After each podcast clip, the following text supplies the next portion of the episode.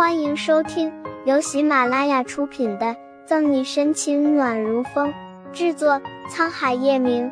欢迎订阅收听。第一百一十九章，这块表我要了。男士，二十八岁。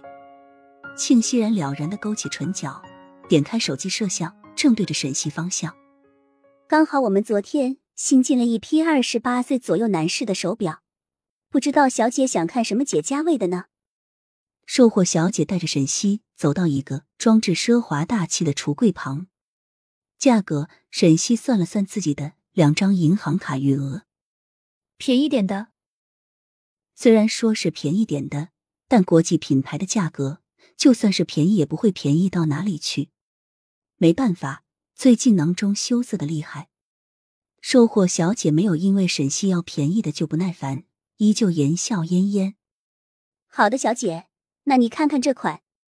指纹解开锁，售货小姐拿出一块黑色手表，对沈西介绍：“这块表是沛纳海，也被人们亲切的称为胖大海。这半圆形的表冠护桥与鱼雷秒针设计是它的灵魂标志。”沈西也被表漂亮的外观所吸引。我看看，这块表我要了。沈西手还没有碰到表，就被人捷足先登抢了去。微蹙眉头，沈西回头看去，一个花枝招展的少女正得意的欣赏着手表，她旁边还有一个秃顶、满脸肥肉、因为长期抽烟一口黄牙的老头。沈西心想，估计又是哪家的土豪老爸带嚣张女儿出来逛街了。干爹，你觉得这款手表怎么样啊？嚣张女把表戴在她白皙嫩滑的手腕上，炫耀的举着打量。土豪老头油腻腻的手在嚣张女挺翘的臀部上摸了一把，小眼睛笑得眯成一条缝。宝贝，你喜欢就好。呵呵，宝贝。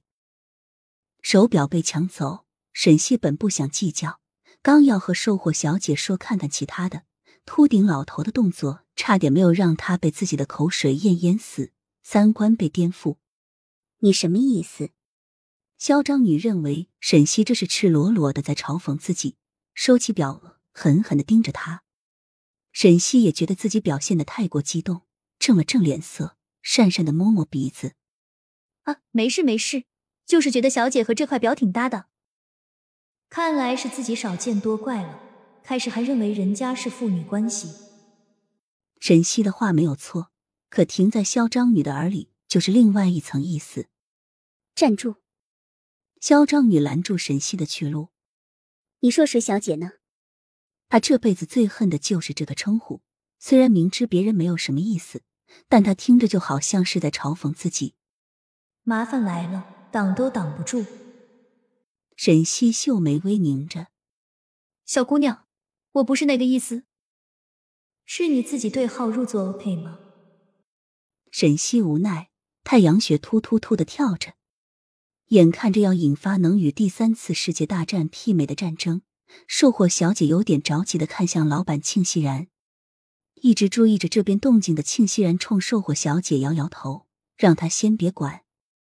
叶晨宇放在心尖上养的女人，他也想看看她有什么能力能征服那样巨傲不羁的男人。秉着看好戏，庆熙然还顺手拿起旁边的薯片。